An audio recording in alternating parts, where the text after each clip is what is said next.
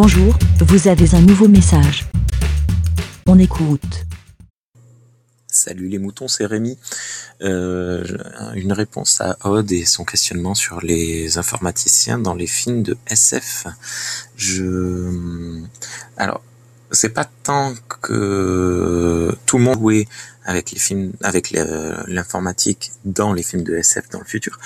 Je pense, c'est pas forcément tout le temps le cas, mais je pense que c'est surtout qu'en fait, on tend nous réellement dans le dans le monde à une simplification de l'informatique et du coup, on présuppose que dans l'avenir, euh, l'informatique sera suffisamment facile pour être accessible à toutes et à tous.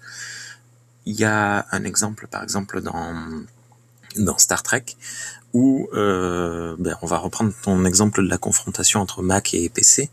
Euh, les ingénieurs euh, qui utilisent euh, les systèmes informatiques euh, de humains de la fédération sont très à l'aise avec, mais par contre dès qu'ils se retrouvent avec un système alien, au début ils commencent à galérer, et puis d'un coup ils se disent ah mais non mais en fait ça ça veut dire ça, ça ça sert à ça parce que le système reste le même de base, c'est juste l'interface en gros, hein, l'interface qui est différente.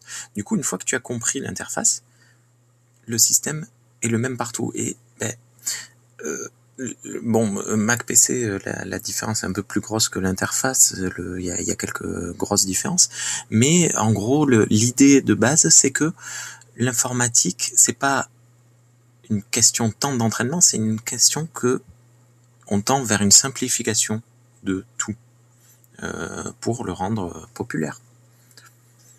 Euh, ça marche pas dans tous les films, hein. ça marche pas pour tout tout le temps, mais bon, je j'avais réfléchi à ça de cette manière.